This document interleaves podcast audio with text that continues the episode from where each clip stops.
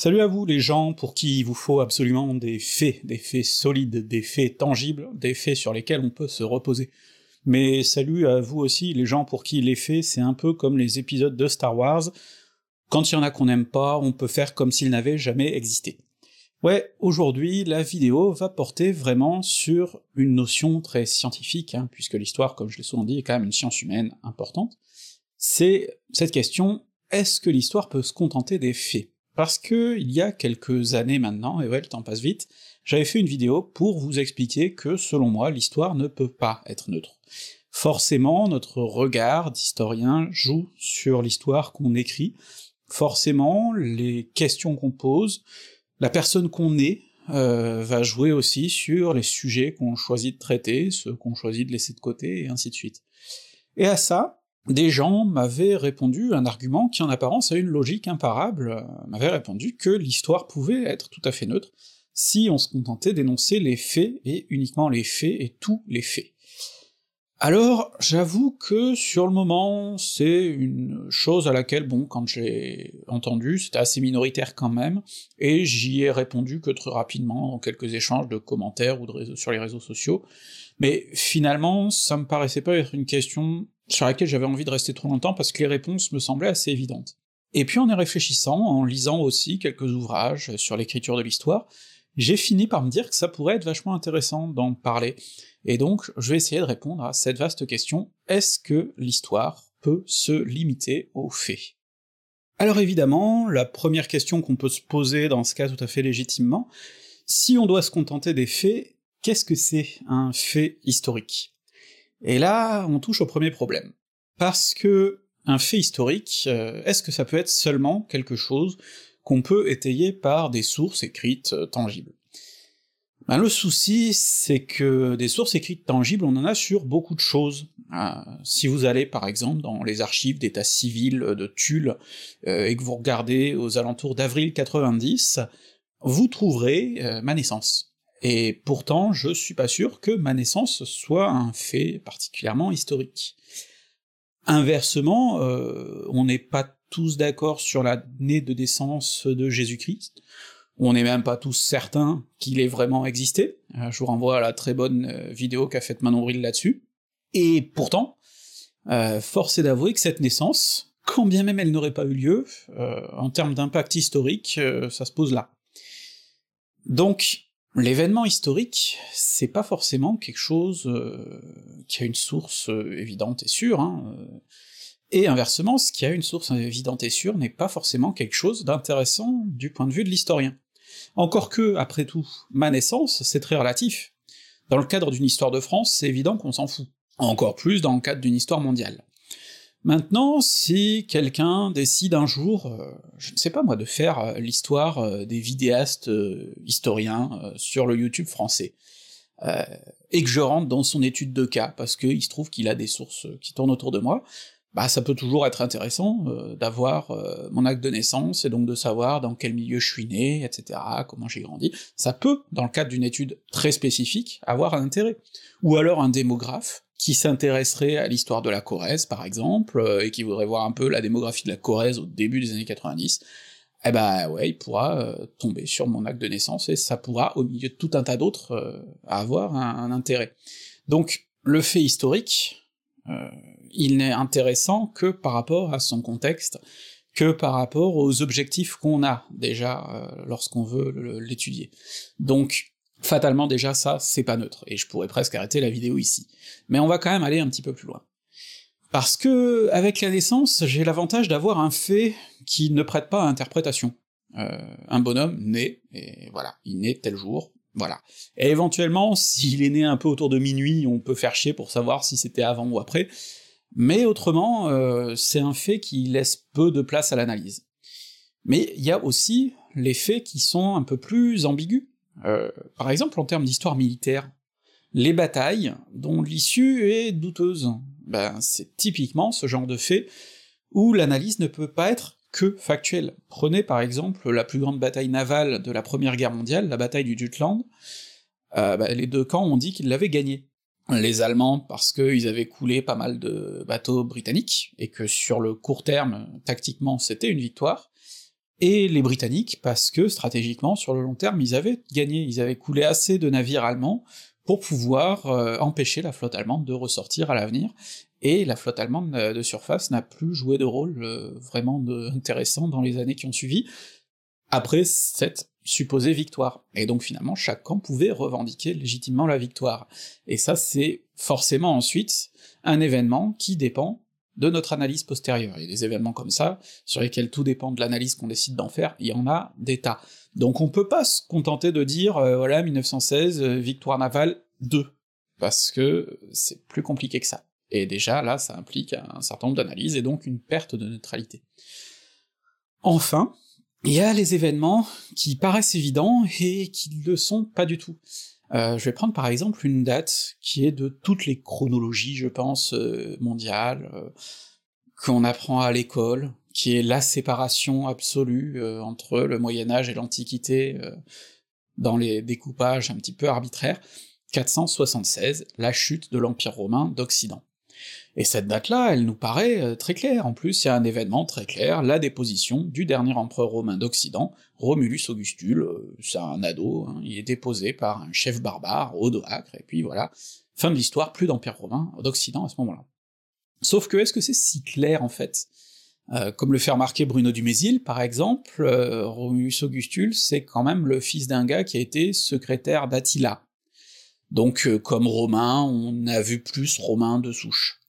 Et inversement, Odoacre, euh, c'est quelqu'un qui gravite dans le monde romain depuis un moment, qui est chef militaire pour les Romains depuis un moment, euh, qui a totalement adopté un bon nombre de codes de culture romaine. Et d'ailleurs, une fois le petit empereur euh, déposé, Odoacre, il écrit tout de suite à la cour à Constantinople, parce que l'Empire romain continue à exister à Constantinople, et qu'à l'époque on parle pas d'Empire byzantin du tout, on continue à parler de l'Empire romain, et pendant longtemps, tout un tas de chefs barbares que ce soit des Francs, des Visigoths, et ainsi de suite, vont continuer à faire comme si l'Empire romain continuait à exister, vont continuer parfois à adopter des titres romains, parfois à se revendiquer de l'empereur, notamment quand ils battent leur monnaie, et donc finalement, même si effectivement on passe euh, d'un empire romain d'Occident à des royaumes barbares, bon bah les choses se produisent pas brutalement en 476. Il y a un phénomène de plus longue durée. Euh, déjà parce que ben, les royaumes barbares ils s'étaient constitués avant ça, et globalement euh, l'Empire romain d'Occident, au moment de la déposition de Romulus Augustule, euh, c'est plus que l'Italie en fait, et puis tout simplement parce que un empire tombe pas comme ça du jour au lendemain, et donc finalement, cette date qui nous paraît si évidente à nous, rétrospectivement, pour les contemporains, maintenant la plupart des historiens le disent, c'était un non-événement personne n'a rien senti, d'une certaine manière. On ne s'est pas réveillé le matin euh, avec une espèce de terrible gueule de bois, comme au lendemain du 11 septembre, par exemple.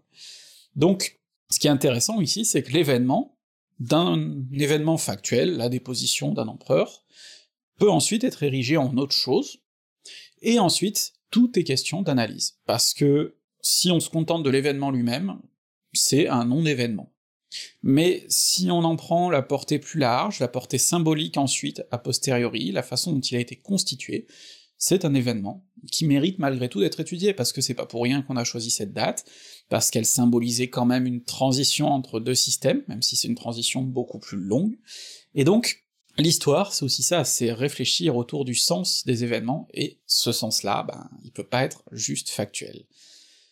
Donc euh, là déjà, je viens de mettre un premier gros clou dans le cercueil de cette idée selon laquelle on peut faire l'histoire en se contentant d'aligner des faits, parce que déjà, le souci, c'est que les faits en histoire, vous aurez beaucoup de mal à les trouver euh, de façon absolue, incriticable et euh, non relativisable. Imaginons, Imaginons qu'on puisse euh, constituer une histoire à partir de faits avérés certains, juste une suite de faits avérés certains qu'on se contenterait de recenser. Est-ce que c'est possible et est-ce que c'est pertinent et intéressant? Eh bien pour moi, le meilleur exemple de pourquoi ça ne marcherait pas, il n'est pas dans un livre d'histoire, il n'est pas dans une initiative historique, il est dans la fiction, il est dans Le Seigneur des Anneaux de Tolkien. J'adore le Seigneur des Anneaux de Tolkien. Ça, c'est évident, j'ai bouffé euh, à peu près tout ce que Tolkien a pu écrire euh, quand j'étais en seconde, et euh, depuis encore, je continue à pas mal aimer ça. Et dans Le Seigneur des Anneaux, il y a quelque chose de très intéressant, c'est que finalement, Tolkien se fait historien et chroniqueur d'un monde qu'il a créé lui-même, et donc ça peut nous servir d'une sorte de laboratoire pour étudier un petit peu les méthodes d'écriture de l'histoire. Parce que dans Tolkien, finalement, il y a trois façons de percevoir et d'écrire l'histoire. La première, c'est le récit épique, c'est le cœur de son roman. Le Seigneur des Anneaux, c'est finalement une aventure qui s'étend sur à peu près un an, si on accepte euh, les premiers et derniers chapitres. Et pourtant, l'univers de Tolkien autour du Seigneur des Anneaux, c'est plusieurs millénaires. Plusieurs millénaires sur lesquels il sait assez bien euh, ce qui s'est déroulé, il a écrit des chronologies, il a des idées des dynasties de rois qui se sont succédées, il a une idée d'une géographie beaucoup plus vaste que le territoire que parcourent les personnages, et donc c'est déjà quelque chose d'intéressant, c'est que tout au long de la lecture de cette aventure qui ne se déroule que sur un an, tout l'univers environnant nous apparaît quand même à travers des chansons, à travers des conversations, à travers des récits, et donc on voit déjà que ce monde-là, plus vaste, il existe, et pour cause, hein, Tolkien avait dès le départ envie de, faire sortir ce monde-là. Et c'est comme ça qu'il en est arrivé à écrire les annexes du troisième tome du Seigneur des Anneaux. Et ces annexes, c'est vraiment une tentative d'aller plus loin, de montrer un petit peu plus ce qu'il avait déjà laissé entrevoir au lecteur, même s'il était conscient que c'était quelque chose de compliqué, parce que ce qui était intéressant aussi, c'est qu'on voyait que ça un petit peu comme une île à l'horizon, c'est la métaphore qu'il reprenait, et le problème, c'est qu'une fois qu'on arrive sur l'île, ben, il y a un petit côté décevant parce qu'on a vu, et du coup on a perdu cette impression-là. Mais enfin, il s'est livré à l'exercice. Et c'est là qu'on arrive au deuxième mode de rédaction de l'histoire, dans la première des annexes du Seigneur des Anneaux, il y a de véritables chroniques historiques des différents royaumes euh, qu'on aperçoit dans le Seigneur des Anneaux. Et donc là-dessus, il revient en racontant ça comme on raconterait de l'histoire, en revenant sur les événements importants, les différentes interactions, et ainsi de suite, sur de l'histoire de beaucoup plus long terme, dont le Seigneur des Anneaux, finalement, n'est qu'un événement, même si c'est un événement très important, c'est un événement qui s'inscrit dans une continuité. Et il y a le troisième élément, c'est la deuxième des annexes, une grande chronologie. Parce que le Seigneur des Anneaux, pour ceux qui ont lu les livres, euh, vous savez que c'est une œuvre qui a une structure assez intéressante, où on alterne, pendant une centaine, deux cents, trois cents pages, on est sur un groupe de personnages, ensuite on passe à un autre, puis on revient au premier, ainsi de suite. C'est quelque chose qui a pas mal été gâché par les films d'ailleurs, parce que ben, les scénaristes ont considéré que le public serait peut-être un peu trop con pour comprendre une histoire avec euh, un découpage de la sorte, mais vraiment, dans la, dans la mise en forme, c'est très intéressant, ça permet des effets de suspense, puisque quand on suit un groupe de personnages, on sait pas ce qui arrive à l'autre, et donc on partage leur angoisse, euh, ce qui est assez cassé dans le film où on voit tout en, parallèle. Et l'avantage de cette chronologie finale, c'est qu'elle remet de la perspective et qu'elle nous permet de revoir, ah tiens, pendant qu'il se passait tel truc à tel endroit, il se passait telle autre chose à tel autre endroit, et même ça permet à Tolkien d'introduire d'autres événements qui se passaient vraiment tout en toile de fond de son récit, mais de nous montrer, voilà, pendant qu'il se passait tel événement dans le sud, il y avait aussi ces événements-là dans le nord qui n'étaient pas euh, inintéressants, et donc ça lui permet de donner de la perspective à son récit. Et donc cette annexe B, cette euh, chronologie, ben finalement c'est ce qui s'approcherait le plus de cette histoire où on s'en tient qu'aux faits, euh, sans émotion, sans analyse, juste une chronologie, voilà, telle date, tel événement. Et là, pour le coup, il n'y a pas besoin de problème de perspective, d'analyse ou de source, puisque Tolkien choisit ce qu'il veut nous raconter et nous mettre en scène. Donc là, c'est vraiment pour réfléchir sur la forme. Tolkien est très intéressé par tout ce qui est écriture de l'histoire, il joue avec ça, puisque par exemple dans son prologue, il s'amuse aussi à nous expliquer par quelle source euh, lui-même se ferait juste le chroniqueur d'une tradition plus ancienne, et donc c'est quelque chose dont il est conscient. Et cette chronologie fait partie de cet exercice-là d'écriture finalement d'une histoire même fictive. Mais le truc, c'est que Le Seigneur des Anneaux ne doit pas son succès à cette chronologie, et si les gens aiment l'univers de Tolkien, même pour ceux qui sont vraiment hardcore et qui sont allés plus loin, c'est pas forcément la chronologie en soi qui leur a donné ce goût-là, parce que une chronologie, c'est froid, une chronologie, ça manque de liant, et puis c'est pas le plus intéressant à lire, c'est un outil, mais un outil tout seul, ça n'a pas d'intérêt s'il n'y a pas une œuvre à côté euh, à accomplir. Et donc, finalement, ce que révèle cet exemple du Seigneur des Anneaux, c'est ça, c'est que on ne peut pas se contenter d'un empilement de faits, ce qui donne ensuite la saveur à l'histoire, c'est le côté épique, c'est la mise en récit, c'est les choix aussi. Ça, c'est quelque chose que j'ai encore récemment relu en lisant euh, les douze leçons sur l'histoire d'Antoine Pro, qui est un ouvrage d'historiographie que je vous recommande beaucoup, euh, où il rappelle cette chose toute simple, hein, l'histoire s'écrit. Et pour écrire l'histoire, eh bien, forcément, à un moment ou à un autre, on y met de nous, on y met de notre sensibilité, on y met une forme qui, qui appelle plus qu'au fait, qui appelle à autre chose. C'est pas juste euh, de la froide formule mathématique, ça, ça va plus loin pour écrire de l'histoire. Et ça, ben, l'exemple du Seigneur des Anneaux vous le montre, mais euh, ma série sur la Révolution tout autant. Si j'avais fait juste une chronologie, ça aurait été assez imbitable. La chronologie, vous l'avez d'ailleurs sur le site euh, associé à la chaîne, vous avez euh, une chronologie des événements de la Révolution. Le souci, c'est que pour raconter la Révolution, on peut pas se contenter de ça. Déjà parce que les événements s'entremêlent, et donc des fois, il faut en écarter certains. Euh, j'ai pas pu rester purement chronologique euh, sur mon récit de la Révolution. J'ai dû aller d'abord dans un dans un domaine, puis ensuite vous dire ah et pendant ce temps-là, pendant qu'il se passait ce que je vous ai raconté à Paris, voilà ce qui se passait en Vendée, voilà ce qui se passait à Lyon, voilà ce qui se passait aux frontières. Bon, on est bien obligé de faire des retours en arrière, de garder des trucs pour plus tard, de revenir et ainsi de suite. Et ça, c'est déjà quelque chose qui entrave la sacro-sainte neutralité, le sacro-saint fait de ne s'en tenir qu'au fait, puisque, ben, par définition, à partir du moment où on doit écrire l'histoire, on doit faire une sélection. Parce qu'à partir du moment où on veut évoquer un sujet, que ce soit à l'écran ou euh, dans un livre, hein, la place n'étant pas infinie, il faut forcément le délimiter. Parce que si on devait, par exemple, écrire une histoire de France qui contienne tous les faits connus de l'histoire de France, euh, c'est pas un livre qu'il faudrait écrire. C'est quelque chose qu'il faudrait plusieurs vies pour écrire et plusieurs vies pour lire. On est bien obligé de sélectionner les faits importants, et c'est pour ça qu'écrire une histoire de France, par exemple, c'est un exercice extrêmement compliqué et extrêmement frustrant. Et je parle pas du fait d'écrire une histoire du monde, là c'est carrément du suicide en fait. Hein. Donc Déjà, c'est très compliqué. Puis en plus, euh, comme je l'ai dit dans ma vidéo Quand commence l'histoire de France, ben, le souci, c'est que déjà, choisir les délimitations du sujet, c'est tout à fait arbitraire.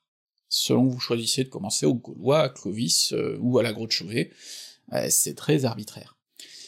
Les découpages que vous allez faire à l'intérieur, ne serait-ce que les chapitres, c'est aussi des découpages arbitraires.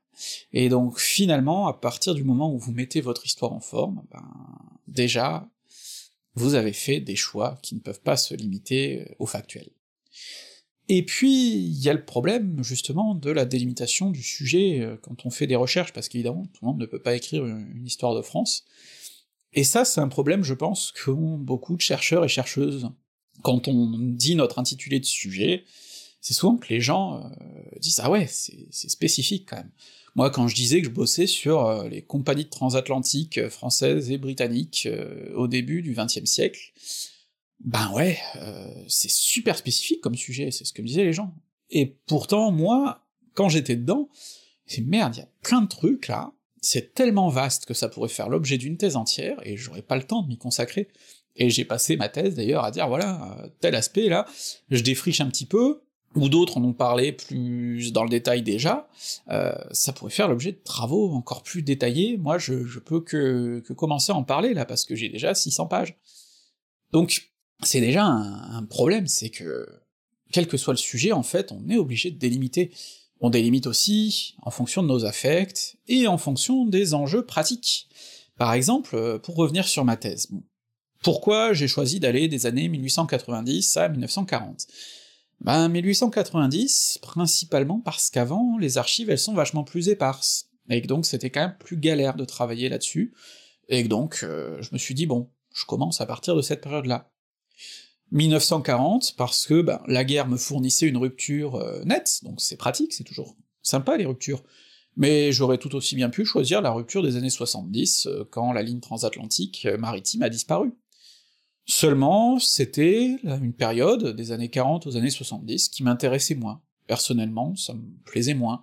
C'est des archives qui me paraissaient moins intéressantes à étudier, et donc, ben, d'une certaine manière, j'avais envie de laisser ça à d'autres, hein, tout simplement.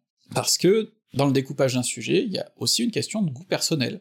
Donc, de toute façon, ça aurait fait trop euh, pour une thèse, et puis, ben voilà, il euh, y a le goût personnel qui rentre en ligne de compte. De la même façon, dans mon cadrage spatial, si j'ai choisi la Compagnie Générale Transatlantique, c'est parce que j'avais déjà bossé dessus, et que je la connaissais bien, et qu'en plus euh, les archives françaises, c'est quand même plus facile d'y avoir accès. Et puis j'ai choisi les compagnies britanniques, parce que la White Star Line, la compagnie du Titanic, m'intéressait beaucoup, et que c'était une des principales, que sa rivale la Cunard Line était l'autre principale, et donc c'est sur ces deux-là que j'ai voulu me focaliser. Mais déjà, je savais que ça serait plus compliqué d'aller dans leurs archives, que ça serait plus compliqué d'avoir accès à un certain nombre de choses, et ça implique comme ça tout un tas d'enjeux. Et du coup, ben, il y en a plein d'autres que j'ai laissés de côté. Des compagnies belges, des compagnies allemandes, euh, des compagnies italiennes, soit parce qu'elles recouvraient pas toute ma période et que du coup c'était plus compliqué à aller chercher, soit parce que, ben, par exemple, mon niveau d'allemand m'aurait de toute façon pas permis d'aller travailler dans ces archives-là. Et donc, dans ces cas-là, ben, c'est pas des compagnies que j'ai totalement ignorées, je les ai évoquées quand il y avait besoin de les évoquer, à travers les travaux d'autres personnes, simplement moi je ne pouvais pas faire ce travail-là. Et ça, c'est, on va dire, le lot de toute personne qui s'attaque euh, à un sujet historique. Il y a des limites, des limites matérielles, des limites pratiques, qui font que, à un moment ou à un autre, de toute façon, notre sujet, on le découpe euh, d'une certaine manière ça veut pas dire que notre découpage est le seul pertinent. L'étude des compagnies allemandes serait super intéressant, et j'espère que quelqu'un se penchera dessus, parce que je serais franchement avide de lire ensuite ses travaux. Euh, l'étude du début de la compagnie maritime euh, que j'ai étudiée, par exemple la compagnie Générateur Atlantique, cette période où moi j'ai pas été me plonger dans ces archives anciennes parce qu'il y en avait trop peu, malgré tout c'est sûrement une étude qui est super intéressante à faire, et j'espère que quelqu'un la fera. Et donc, finalement, euh, c'est ça aussi le truc, c'est qu'on fait des choix parce qu'on ne peut pas tout faire tout seul, et que c'est un travail collectif, et que du coup, ben, à un moment ou à un autre, euh, la sélection elle se fait, et donc à partir de là, le choix n'est pas neutre. Ce choix, il est d'autant moins neutre qu'aujourd'hui, le travail des historiens à l'université a des enjeux de plus en plus complexes. Euh, on dit souvent, pour plaisanter, que le travail d'un enseignant-chercheur, c'est à moitié de l'enseignement, à moitié de la recherche, et une autre moitié encore de travail administratif. Parce que le souci, c'est que effectivement, euh, il y a beaucoup maintenant de besoin d'appels à projets, de répondre à des candidatures, de monter des dossiers, bref, c'est devenu très très Macron compatible, on va dire. Et le souci, c'est que l'histoire déjà, c'est pas toujours quelque chose d'utile, des fois on recherche des trucs totalement inutiles, mais qui nous permettent de trouver d'autres choses ensuite. Et donc, pour ça, on a besoin des fois de chercher des trucs qui ne répondent pas aux grands axes euh, voulus par les instances universitaires. Et le souci qu'on a à l'heure actuelle, c'est que ben, ces instances dirigent de plus en plus le choix des sujets vers les secteurs en vogue. Je vous renvoie notamment aux livres très récents qu'ont sorti euh, Mathilde Larère, Laurence Decoq et Guillaume Mazot sur l'histoire comme émancipation, qui parlent pas mal de cette thématique et de comment ben, les enjeux gouvernementaux, mais, plus largement euh, les enjeux à la mode, peuvent finir par absorber une partie de la recherche et puis empêcher qu'on explore d'autres terrains, pas forcément parce que c'est des terrains dangereux ou qu'on veut pas, de toute façon le gouvernement s'en fout qu'on explore ces terrains, franchement, euh, personne nous lit de toute façon, donc euh, faut arrêter avec cette idée que le gouvernement veut pas qu'on s'approche de tel ou tel document, ils s'en ont rien à foutre de toute façon, personne nous lit. Donc c'est d'autres problématiques qui sont en jeu euh, autour des archives et tout ça, et je vous conseille de lire et d'écouter des archivistes sur ces questions-là. Par contre, ce qui peut jouer beaucoup dans la recherche de financement, ce genre de choses, c'est le fait de vouloir avoir un sujet qui aille dans les grands axes du moment. Moi, par exemple, si j'ai étudié les compagnies britanniques en plus de la compagnie française, c'est aussi parce qu'il était bien vu à une époque pour obtenir mon financement que mon sujet ait une portée européenne. Donc même si après euh, c'est pas forcément sur cet axe-là que j'ai orienté ma recherche, loin de là en fait, hein, malgré tout il fallait que je donne cette dimension-là pour avoir mon financement. Et c'est le cas pour un peu tous les chercheurs aujourd'hui qui sont obligés de trouver comment faire rentrer ce qu'ils ont envie de faire dans les cases de ce qu'on leur demande de faire. Alors faut pas non plus croire que la recherche est muselée à cause de ça, hein. il y a toujours moyen de filouter un petit peu, de dire qu'on va chercher quelque chose et puis finalement de trouver un petit peu autre chose et de, passer par les chemins détournés. Mais enfin, ça joue beaucoup, euh, l'indépendance de la recherche est quand même pas mal mise en danger, et donc là aussi je vous conseille d'écouter tout plein de choses, notamment dans le podcast Parole d'Histoire, il y a des historiens qui sont venus expliquer ces problématiques-là autour de la recherche. C'est des débats très importants, et qui menacent là pour le coup franchement euh, la neutralité historique, ou plus exactement la rigueur historique et la liberté de choisir sur les sujets qu'on veut. Et puisqu'on parle du travail de recherche, il faut maintenant en arriver à une question importante quand même en histoire, c'est d'où viennent ces faits, et c'est la question des fameuses sources. Et les sources, c'est souvent un objet de fantasme pour les gens qui ne se sont pas plongés dedans. Euh, je vois souvent, par exemple, un cliché qui revient beaucoup sur Guillemin euh, de la part de ses fans, c'est que c'était vraiment l'homme des petits papiers qui avait toujours des sources, et que personne n'est jamais allé euh, plus dans les archives que lui. Ça, j'ai vu des gens l'écrire, hein, vraiment. Alors bon, déjà, Guillemin, c'est aussi le mec qui demandait à Régine Pernoud si des archives d'avant le XVe siècle ça existait, parce que quand même, elle devait être dans un sacré mauvais état. Donc c'est une question assez naïve hein, pour un historien euh, qui aurait passé toute sa vie dans les archives. Mais d'autre part, euh, le boulot de l'historien, c'est justement de passer sa vie dans les archives, même si, comme je dis, il y a de plus en plus d'administratifs et tout un tas de trucs qui font que justement on peut moins y passer de temps. Malgré tout, les archives et en tout cas les sources restent la base des historiens. Et les sources, elles ont tout un tas de formes différentes, donc bien sûr que les historiens et les historiennes passent leur vie dans les sources, quelle que soit la forme qu'elles prennent, parce qu'aujourd'hui, évidemment, il y a des sources qui sont numérisées, par exemple, ça nous simplifie quand même pas mal la vie, euh, tout le monde n'est plus dans les vieux papiers, parce qu'il y a plein de choses qui ont été numérisées, il y a plein de nouveaux types de sources, puis je ne parle même pas de l'archéologie, de tout un tas de types de sources que, par exemple, Guillemin ignore totalement, puisque pour lui, les, seules sources, c'est les sources écrites, mais même pas que euh, les sources écrites, mais des sources écrites très spécifiques, les mémoires, les carnets, les lettres éventuellement, euh, mais par exemple, tout un tas de sources écrites du quotidien ne vont pas l'intéresser du tout, parce que c'est pas l'histoire qui intéresse. Mais bon, Guillemin, je le garde de côté pour plus tard. Ce que je veux dire par là, c'est que les sources, déjà, ça prend tout plein de formes différentes, et que c'est pas forcément ce que vous croyez. Et surtout, une source, c'est pas une vérité absolue. J'ai derrière moi, par exemple, au mur, euh, une page de couverture d'un des numéros de L'Ami du Peuple, le journal de Marat c'est une source euh, fascinante sur la Révolution française, et en particulier si on veut faire l'histoire de Marat, évidemment. Mais Marat, en plus, était quelqu'un de bien informé. D'ailleurs, lui-même se revendique de l'objectivité. Euh, pourtant, spoiler, Marat n'est pas objectif, pas plus que la quasi-totalité, même la totalité des journalistes de l'époque, et d'aujourd'hui. Et euh, pas plus que tout le monde, en fait. Marat, il a un point de vue, et son point de vue oriente ses travaux. Et donc, forcément, quand on étudie ces sources, euh, on doit se poser des questions. C'est pas pour rien que l'exercice phare en licence d'histoire, c'est le commentaire de texte. Et le commentaire de texte, bien souvent, les étudiants se trompent au début en croyant qu'il suffit de répéter le texte avec ses propres mots, de le raconter. C'est pas ça du tout un commentaire de texte. Un commentaire de texte consiste à l'expliquer et à le critiquer, c'est-à-dire prendre les éléments et apporter d'autres choses, comparer ce document avec d'autres, par exemple, on a entendu parler, mettre en concurrence, réfléchir par rapport aux faits qu'on connaît, parce que des fois un document dit des conneries. Tout ça, c'est un travail essentiel, et le problème, c'est que ce travail critique, ben là encore, par définition, il peut pas être neutre, parce qu'il dépend de qui vous êtes, il dépend de vos connaissances déjà établies, il dépend de ce que vous avez déjà lu, il dépend de tellement de choses que non, vous pouvez pas être neutre face à une source, déjà. Mais en plus, euh, il faut en revenir aussi aux aspects vraiment pratiques de la recherche. Qu'est-ce que c'est qu'aller dans les archives? Et là, je vais revenir sur mon expérience personnelle, notamment en master, la première fois que je me suis coltiné des archives. En master, je travaillais sur le paquebot Normandie.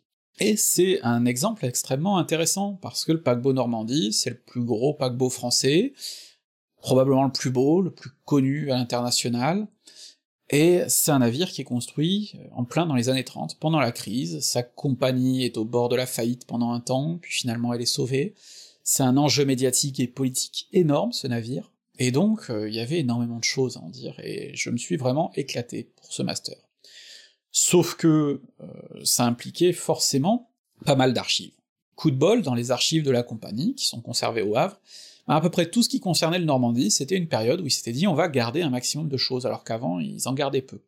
Et donc j'ai été pris en stage euh, deux fois, j'ai passé au total 12 semaines pour faire l'inventaire de toutes les cotes d'archives qu'ils avaient sur le Normandie, c'est-à-dire plus de 400 cotes d'archives.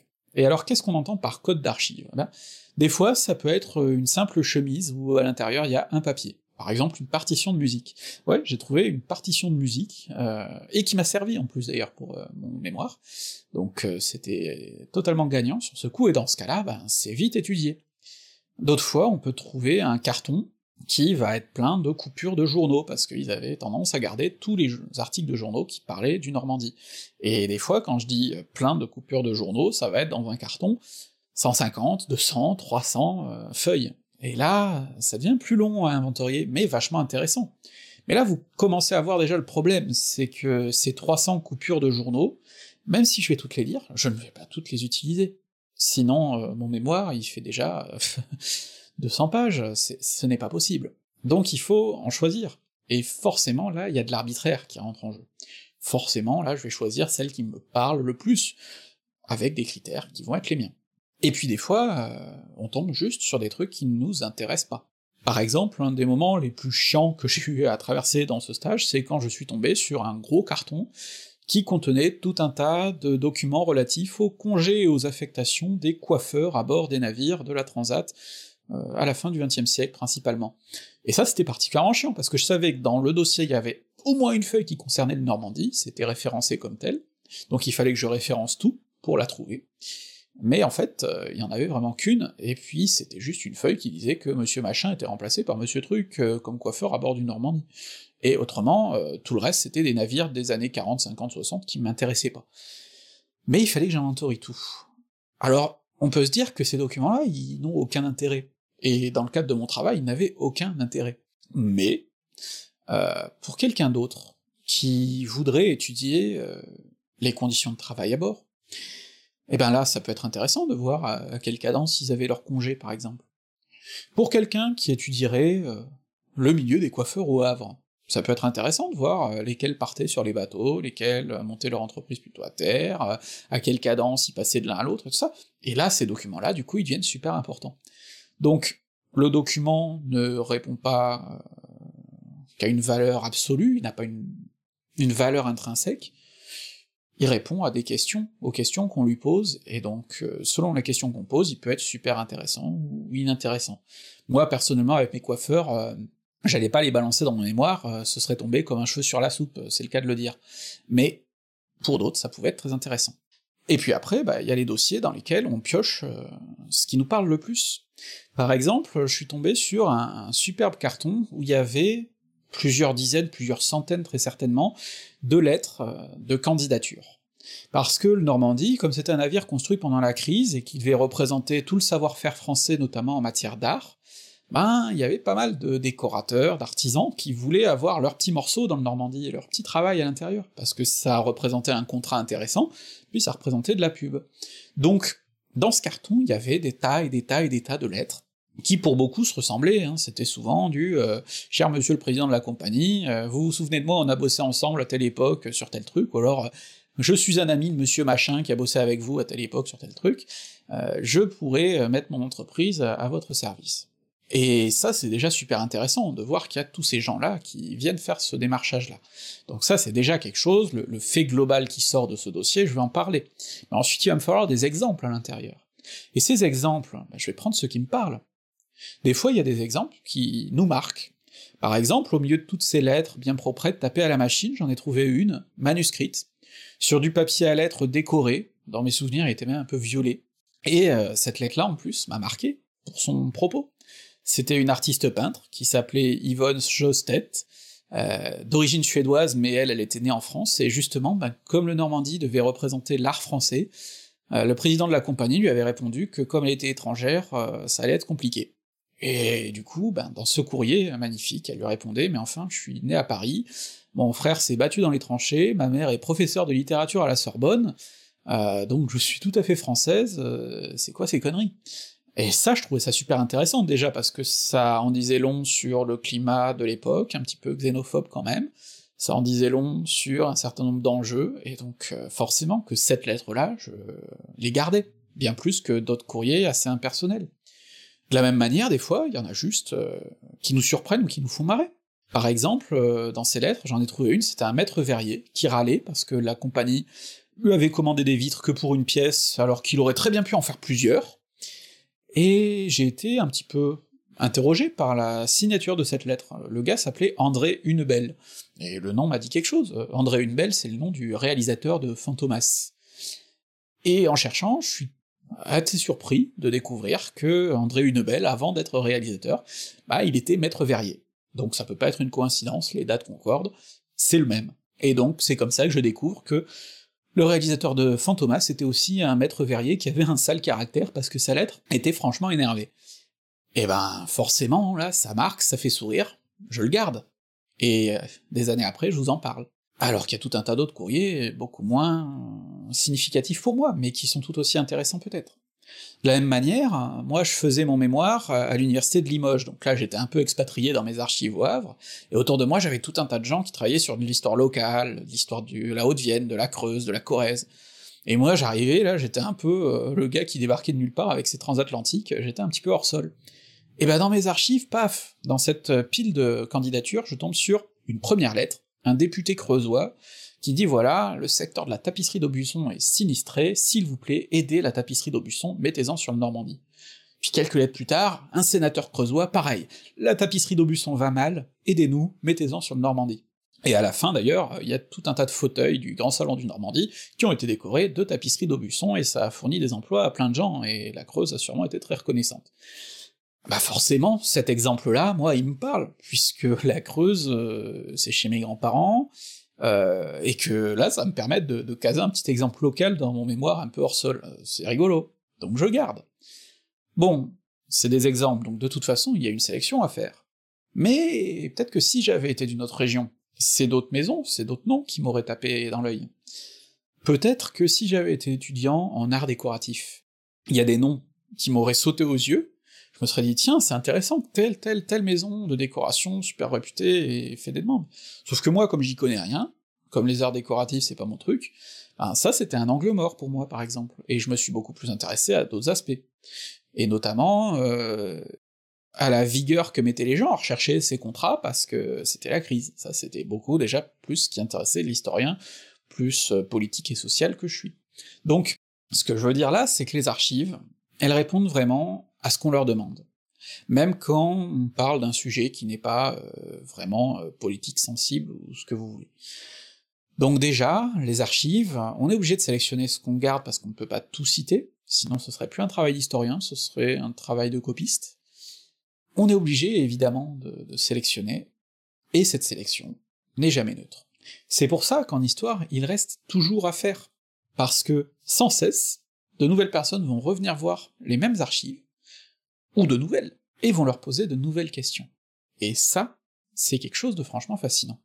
Alors ce constat, il peut avoir un côté un petit peu frustrant, parce que du coup, ça donne cette impression que si les faits qu'on tient pour acquis ne sont pas si euh, évidents que ça, si bruts que ça, et sont parfois un peu discutables, si tout dépend des questions qu'on décide de poser à l'histoire et comment on décide d'y répondre, si les sources elles-mêmes sont à relativiser, dans le sens où la source n'est jamais absolue, où on lui fait dire ce qu'on y voit aussi, et où parfois il y a des choses qu'on n'y voit pas, bah, c'est frustrant. Ça veut dire que la neutralité est impossible, mais ça, je pense que si vous me regardez depuis longtemps, vous le savez, mais ça veut dire que la vérité elle-même est impossible. Ben oui et non. Mais oui quand même. Non parce que finalement, euh, des vérités globales, il y en a quand même dans l'histoire. Euh, sur l'essentiel, c'est des vérités relatives, mais des vérités, c'est dès qu'on va dans le détail que finalement, on retravaille tout ça, et qu'on nuance, on nuance, on nuance toujours plus, et donc, comme il y a toujours plus de nuances, oui, la vérité n'est jamais absolue. Euh, il en reste pas moins qu'il y a des, des, grandes idées à garder. Ensuite, c'est vrai que par contre, ben ouais, cette vérité n'est pas absolue et que l'histoire ne peut pas s'expliquer par des grandes vérités absolues. Il y a toujours moyen de les remettre en question, les grands modèles explicatifs sont toujours discutés et discutables.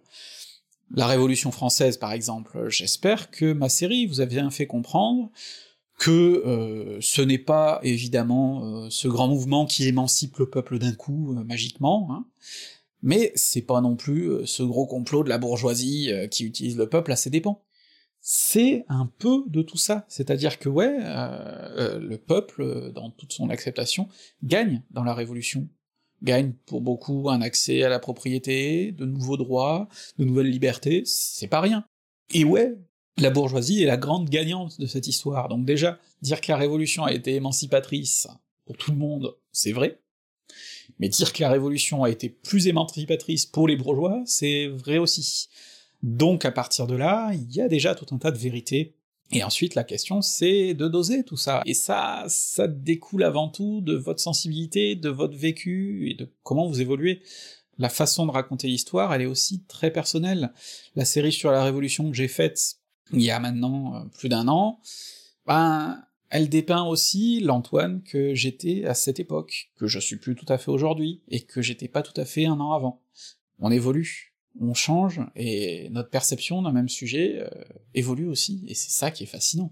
Et donc, des débats historiques, il y en aura toujours, parce que même dans une carrière d'historien, finalement, un bon historien passe sa vie à remettre en question ses travaux précédents pour aller plus loin. Si on se contente de dire bon bah ça c'est bon, j'ai fait, c'est fini, j'y touche plus, on peut très facilement sombrer dans un excès qui est celui de suffisance finalement, et de toujours croire qu'on a toujours raison, et du coup de refuser tout ce qui va venir fragiliser un peu ce qu'on avait euh, affirmé avec tant de vigueur. Et ça, c'est dangereux, hein. c'est dangereux, et plus dangereux encore quand on a de l'ego. Donc faut faire gaffe à ça. Et donc ouais, l'histoire est un éternel débat. Et par débat, je ne veux pas dire euh, ce que pensent tout un tas de conspis, de négationnistes et ainsi de suite, qui croient que tout se discute. C'est pas ça. C'est pas ça. Parce qu'en histoire, comme je disais, il y a des choses qu'on ne discute pas. Pas parce que ce serait tabou ou pas. Si on ne discute pas le génocide des juifs pendant la Deuxième Guerre mondiale, c'est parce que les éléments sont indiscutables. Il y a un génocide. Ensuite, par contre, il y a tout un tas de terrains à l'intérieur où les historiens vont discuter. Le nombre de morts, forcément, on ne peut pas avoir un nombre absolu. C'est trop compliqué. Donc forcément qu'il va y avoir des estimations différentes avec des centaines de milliers de morts de différence selon les estimations. Ça, c'est un débat historique. C'est-à-dire qu'on ne va pas demander est-ce que ça a lieu ou non? Par contre, on va débattre sur des points plus spécifiques. Comment ça a été organisé? Qui a été complice et dans quelle mesure? Parce que c'est un fait de dire machin est complice. C'en est un autre de dire dans quelle mesure il est complice par rapport à tel autre.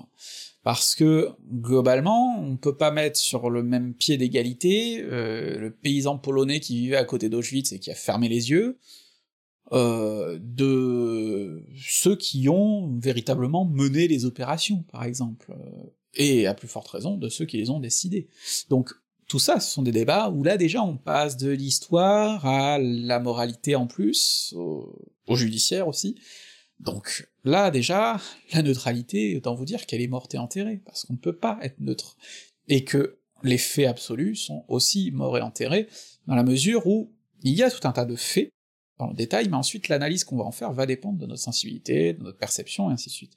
Ce qui ne change rien au fait que, dans sa globalité, l'histoire reste la même, il y a un génocide impardonnable commis par les nazis pour telle, telle, telle raison. Mais là déjà, dès qu'on va aller vers les raisons, on rentre dans l'histoire des idées, qui ne peut par définition pas être factuelle, et vous voyez où je veux en venir. Donc, je pense que c'est ce qui est fascinant, en fait, avec l'histoire. C'est que il y a toujours moyen d'aller plus loin, il y a toujours moyen de remettre en question tel ou tel fait pour aller plus loin, et pas pour détruire. Ça, la posture qui consiste à dire tous les autres ont tort, moi j'ai raison, la posture des Franck Ferrand et tout un tas d'autres, c'est une posture de charlatan, comme dans toutes les autres sciences. Par contre, la, posture qui consiste à dire, voilà, il y avait ces bases-là. Moi, j'ai découvert ça qui les remet quand même un petit peu en question. Voyons comment on peut articuler, et comment le débat peut se faire, ça c'est une posture historique vachement intéressante. Ce qui fait que, ben, les débats historiques, souvent, ils cadrent mal avec les débats militants, avec tout ça, parce que nos débats sont forcément beaucoup plus, on peut donner l'air en fait de, se battre pour euh, des trucs totalement secondaires, mais qui permettent de renforcer la vision plus globale. Et donc ouais, nos débats ont l'air anecdotiques, ça ne les empêche pas d'être parfois très violents, hein. il y a des historiens qui peuvent se bouffer le nez et, se casser la gueule, mais c'est euh, des questions qui sont plus importantes qu'elles en ont l'air. Et ça, je trouve ça euh, vraiment fascinant. Alors, je pense que vous aurez compris, après cette vidéo et déjà la précédente, que pour moi il est évident que l'histoire peut pas être neutre, même si on s'en tient qu'aux faits, puisque les faits, c'est très relatif. Est-ce que ça n'en fait pas moins euh, une science, ou en tout cas une discipline, qui peut être rigoureuse Je pense que l'histoire est tout à fait rigoureuse. Déjà parce que les autres sciences, les sciences dites dures, ne sont pas plus neutres. Euh, vous pouvez avoir des modèles théoriques sur des maladies, par exemple, la médecine n'en est pas moins non neutre, parce qu'on choisit ce qu'on veut guérir ou pas. Euh, on choisit si par exemple telle maladie mentale doit être soignée, ou si on doit pas juste euh, la considérer comme une différence qu'il faudrait accepter. Et c'est valable pour tout un tas de thématiques. Et toutes les sciences euh, ont ces problèmes-là en fait. Et c'est pas un problème, c'est juste qu'il faut assumer de parler d'un point de vue. Et le souci, je crois, c'est qu'une bonne part des gens qui recherchent cette neutralité, ou qui prétendent avoir cette neutralité, qui prétendent qu'elle peut être atteinte, ce sont des gens qui voudraient incarner la neutralité, euh, cette espèce de sagesse, d'équilibre. Moi, je suis au-dessus de tout le monde, moi, j'ai, moi, je suis sérieux et j'ai compris. Sauf qu'en fait, euh, souvent, ils sont pas plus sérieux que les autres, parfois ils le sont moins, euh, et surtout, souvent, ils sont pas moins biaisés que les autres, euh, parfois ils le sont même carrément plus, parce qu'ils n'ont pas confiance de leur propre biais. Donc moi, c'est l'appel que je voudrais lancer.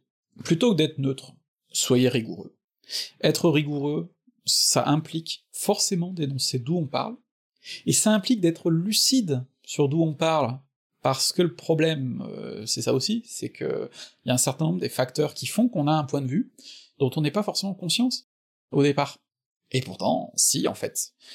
Si, euh, le fait est que, ben ouais, euh, il y a tout un tas de, points qui font que mon point de vue, vient aussi de qui je suis, un mec euh, qui a 30 ans, qui est blanc, euh, qui vit dans la France euh, des années 2020 maintenant, et ça joue. Tout ça, ça joue. Donc, arrêtez euh, de penser à la neutralité. La neutralité, mais c'est pas possible. Soyez rigoureux, et soyez honnête. Et avant de chercher les biais des autres, cherchez les vôtres. Ça me semble important.